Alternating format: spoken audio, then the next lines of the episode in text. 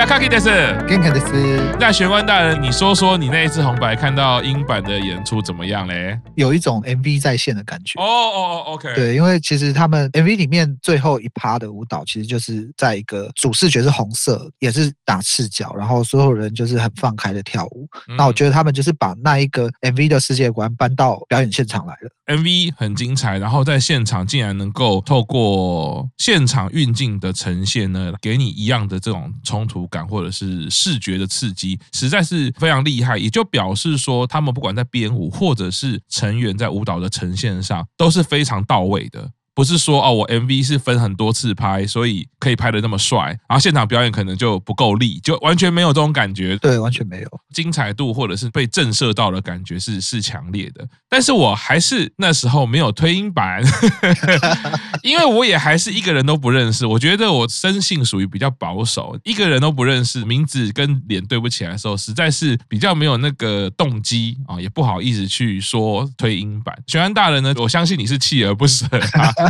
就在几个月前的某一天，我不知道为什么，我已经忘记了，因为那一天的最后的印象太强烈了。可能讲到歌词还是什么，就是玄大人就忽然丢了一个 Life 的片段。这个片段是二零二二年 Backs Life 对，二零二二年英版的 Backs Life，。在这个演出上面呢，原本在阵型第三列的小池美波 Minami 占了 C 位。那一天我大概看了二十次吧。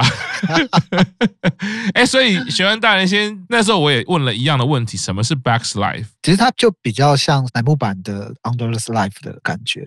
它其实就是因为一般他们会让后排成员为主的一个表演，叫做 Backs Life。原来是这样子啊，很重要哎。Backs Life 就是有点像 Under Life。然后呢，玄安大人这样讲之后，我就有发现，的确 Backs Life 他们呈现出来的力度，还有他们那个拼命的那个感觉，真的就是跟乃木坂的 Under Life 有一样的那个能量感。他们就是觉得我就是要拼了。记得 Q 厂常常在讲说，奶油版以前 Under 他们立下的一些精神，就是说我们要让你知道，我们 Under 表演的不会比选拔还差，甚至我们就是有 Under 自己的特色。那个理念一直延续下来，到现在 Under's Life 我都有一样的感觉。那现在看这个 b a c k s Life，我第一次看到 b a c k s Life 的流弹，哇靠！我真的是觉得 太屌了，而且小池美波又又来来了哈，原。本的我个人的一些偏见跟既定印象哦，但我自己还蛮喜欢在追乃木坂啊，然后追坂道的历程中，自己被自己打脸的感觉。我以前是绝对不会喜欢染发的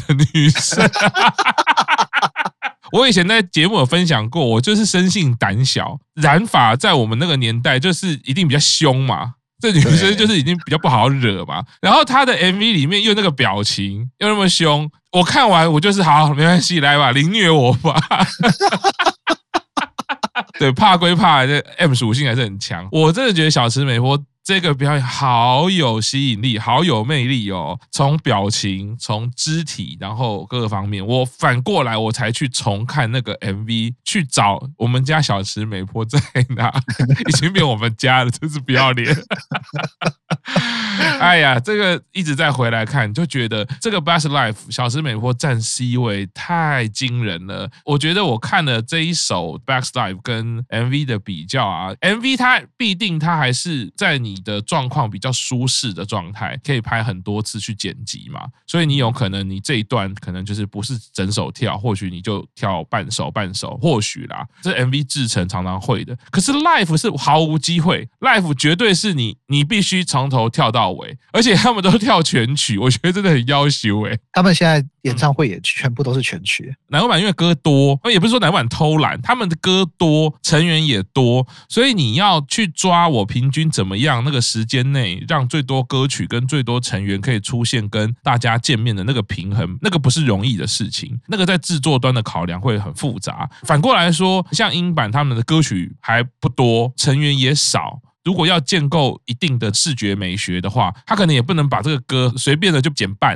啊，人数可能不能减半，那你每一个人都要上啊。再来整场演唱会的角度，我可能两个小时，我就是要多少歌，那我也不容易把什么歌就只剩下一次主歌一次副歌，第二次副歌大家一起合唱就结束，他就是要把整首歌把它做完。我觉得在这种状况下，英版的成员他的身体负荷是相当大的，他们的曲风已经是这样，舞蹈的呈现已经这样，又常常要全曲跳完。因为我觉得就是你在舞台上两个小时哦，那你每一首歌是一定要五分钟跳满，还是只跳两分四十秒就可以休息一下再再跳？我觉得那个体力的消耗是完全不一样的。我看这个 Back's Life 小池美波，尤其是因为这个 Back's Life 的这个镜位，我特别注意到，我非常喜欢这个舞蹈动作。虽然只有出现过一次，就是小池美波站到 C 位，他的两边护法会伸手，感觉好像是推小池美波的头。然后他的头就会快速的往左边，很像恐怖片一样，呈现一个不合理的人体工学的角度。另外一边会再一次这个动作，我就是立刻看到，哇靠，超帅的！而且小池美波做的力度超够的，那个迅速感超强烈。我想说，小池美波，你脖子会不会扭到？这个动作其实最近他们一周年的 Life 的蓝光刚出了嘛？嗯。然后由直接请到编舞者 Takahiro 桑上他们的 YouTube 频道来卖药，来推销他们这一次的蓝光。那其实这一段他其实就有讲到，就是说因为这个动作其实很快，然后力度又很大，所以如果没有配合好的话，真的是会直接往头上扒下去的。因为这首歌其实在讲霸凌，那整个舞蹈的编排 center 就是那个被霸凌的主体，所以这个动作我觉得可能也是跟这种霸凌是有一点关系的。好酷哦，鸡皮疙瘩哎哦，所以我觉得如果刘诞这首歌如果多看几次，然后去注意他们的舞蹈动作设计，还有尤其是 live 的时候的表情，因为我觉得这首歌它有一个魔力，就是只要大家跳起这首歌，那个表情会疯掉。哎，这很夸张哎，我觉得夸张就是不只是小池美波，就是田村宝乃的版本，他在一周年的 live 的时候，那个表情也是整个疯掉。对对对对对，那个这首歌我觉得它就是有一个很特殊的魔力，所以通常这首歌都会摆在很后面，可能大家情绪已经到的时候。然后再出来跳哦，我觉得看那个田村宝乃的版本，他很有说服力。然后呢，在看到田村宝乃站 C 位，小师妹我在旁边的时候，小池美时候表情是一种表情，可是他站 C 位的时候又是另外一种表情。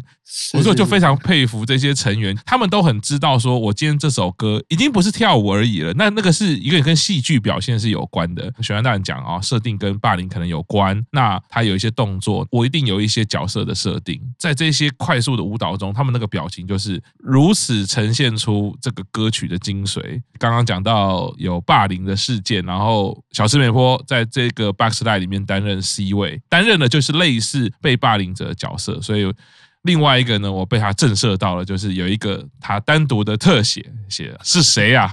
达雷，对对，他是讲大嘞，那一一段四个人的口白的部分嘛。小池美我这个表情，我都要跪下，不是我，不是我，因为他在这么 S 的表情之下，他。只要表演一结束，又回到了一个小妹妹的人设。哎，对，他很可爱哎，那个反差真的，尤其那个一结束，MC 开始的时候一开口，哎，娃娃音哎，怎么反差可以这么大？他很可爱哎，我真的是受不了哎，只能说 上帝让一个米娜米毕业，又给我了一个一个米娜米。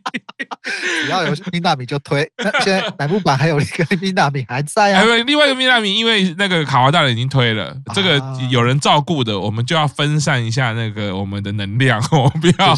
对对对，我也很喜欢乃木坂的那位米娜米，因为印象研，我觉得他表现真的也很有魅力。我毕竟是 M 属性，我那时候在节目上已经有讲，哦，看到那个梅泽美波那样子，我 我也想要被他骂。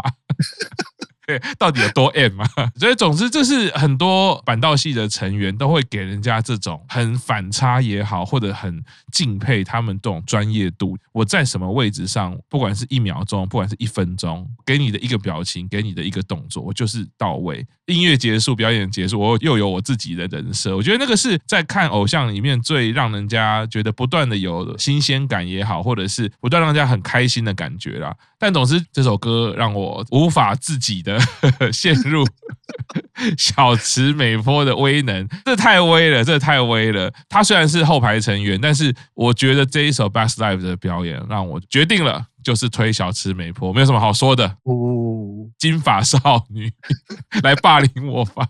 好了，不是这个霸凌是不好的事情啦，这是我们自己 M 属性的那个状态。我会觉得再加上刚刚又回到讲说，以前 G 班有。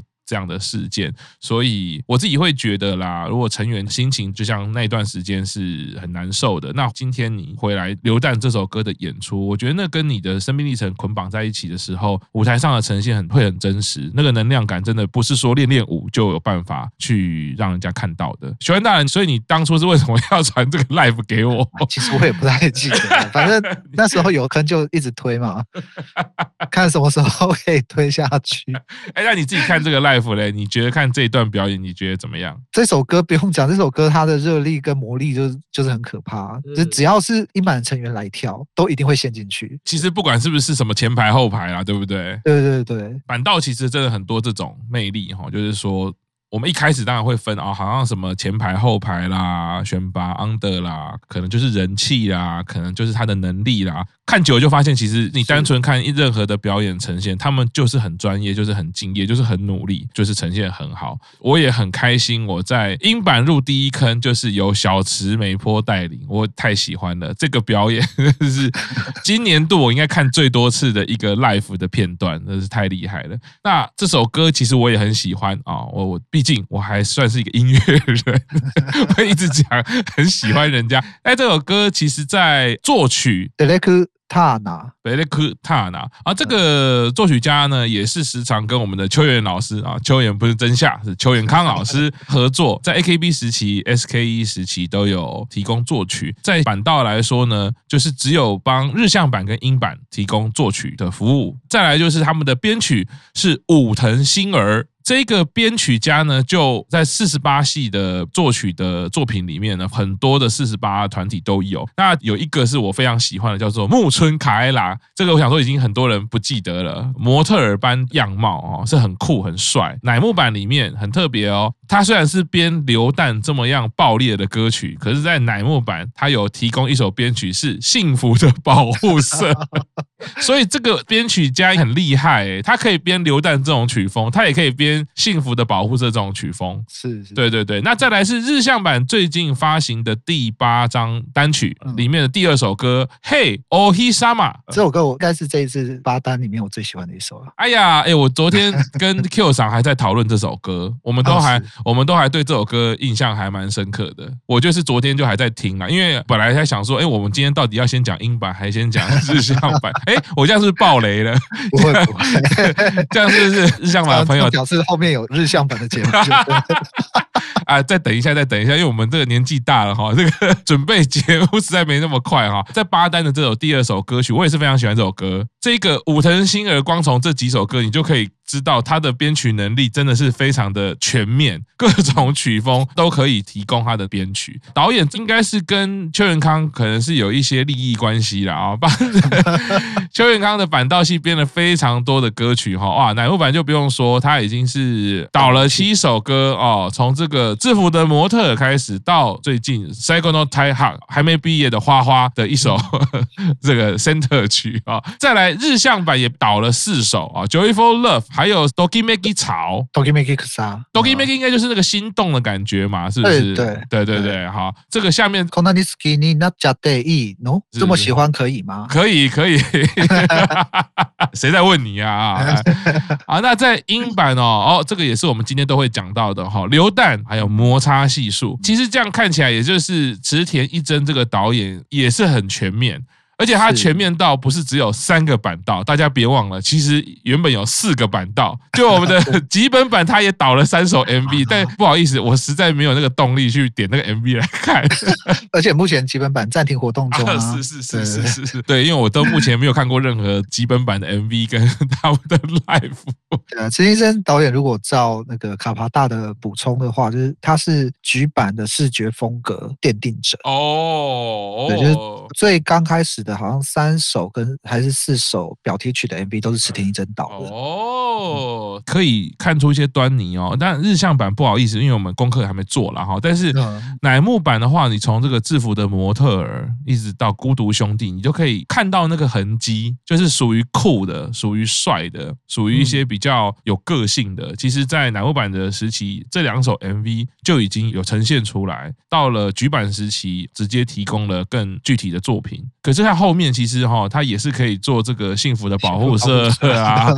所以你看，哎，这个就是武藤新儿编曲加池田一真导演，这个幸福保护色算是真的很特别，因为编曲人跟导演都本来是可以做这种特殊风格的、很强烈风格，但也可以做这种很温和的。编曲人跟导演，其实在每一个作品来说，真的是会奠定那个世界观很大很大重要工程啦。嗯，再来就是正副师，就是他们的编舞老师。刚刚玄关大人有讲到 Takahiro，本名就是叫做 Ueno Takahiro 上野，就是我们常常去的上野，但我也很久没去了哈，就 Ueno 嘛哈。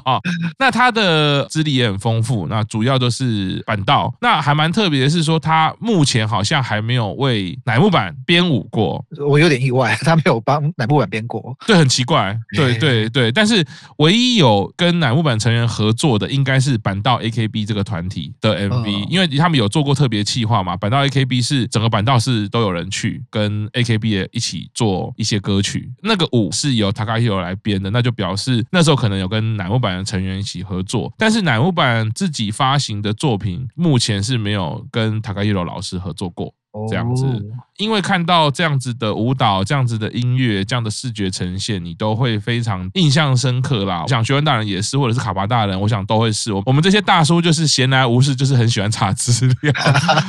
对，因为我们就是喜欢了，就会喜欢到底，想要了解一下。那你看哦，池田一真这样的导演，就可以看到一些脉络的东西，觉得会非常的感动，而且这样的作品真的是值得一看再看。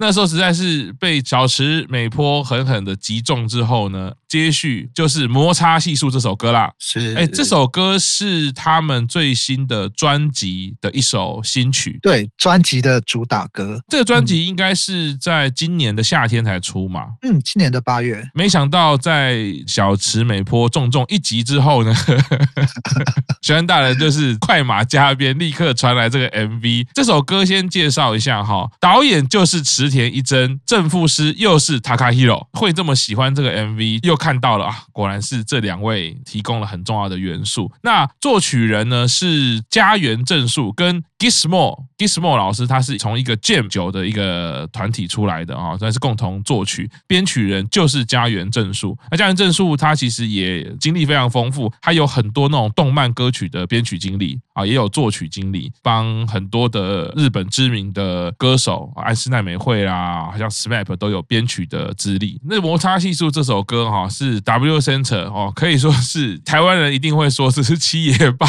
爷的阵型。这个乃木坂只能请这个梅泽美波跟羽田佑希出来跟他们抗衡了。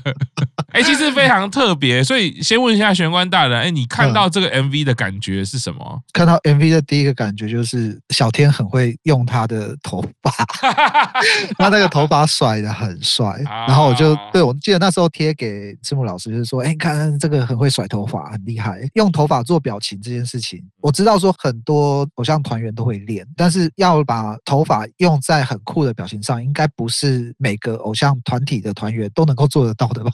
视觉风格来讲的话，就是帅了，很帅，非常帅，帅到我 MV 刚出来的时候就连续看了好几次。哈，我觉得我们都是，这到底是年纪大还是我们还是很青春呢？当然是很青春啊！好，好，好，好，对啊，有自信。年纪大的人哪有空一个 MV 看这么多次？对对，年纪大哪有那么多次？那一次就没了。我说看 MV 啊，对对，因为《摩擦系数》这首歌一开始那个音乐风格我超喜欢的。一些木吉他的东西，然后很特殊的那个节奏感、那个律动感，音乐就很吸引我了。这个 MV 就来简单的分享一下哈。我觉得这个 MV 其实真的认真讲，可以讲很多东西耶。就是一开始我又再度呈现，因为 W Center 嘛，然后这次选的 W Center 又很故意，一个这么高，一个这么短小精干的感觉，这两个风格拉出来就是很特别。那可是其实，在一般的艺人操作或者是视觉的建构上来说，这个是。是会很辛苦的，因为你的高度差太多，你整个构图、你整个运镜，你都会不好抓。我们原则一定都会希望说高度不要差太多，对称比较好看嘛。可是他们就真的是蛮像日本的极致，就是说我们知道日本大家都会说日本有极简美学嘛，就是这是一个日本很知名的一个美学的概念，所以我们可以看到日本有非常多跟极简有关的东西。但是其实我也要说，日本也有另外一个也很著称的，就是暴力美学。就是日本如果看到暴力美学电影或者是它的视觉呈现的时候，哇，你会觉得天哪，那个东西有一点未堪知。我说的未堪知是你看不下去，就是那个视觉冲突太强。我我其实觉得这样举例好了，你就想那个伊藤润二就好了啊，是是，他哪有极简？他是无限延伸，那个超恐怖的嘛。他线条用的非常的多嘛，就是会把整个画面塞满的各式扭曲的线条。对，而且那个给人的压迫感超强烈的嘛。对对对。好的，我们休息一下，稍后继续收听《转角遇见大叔版》吗？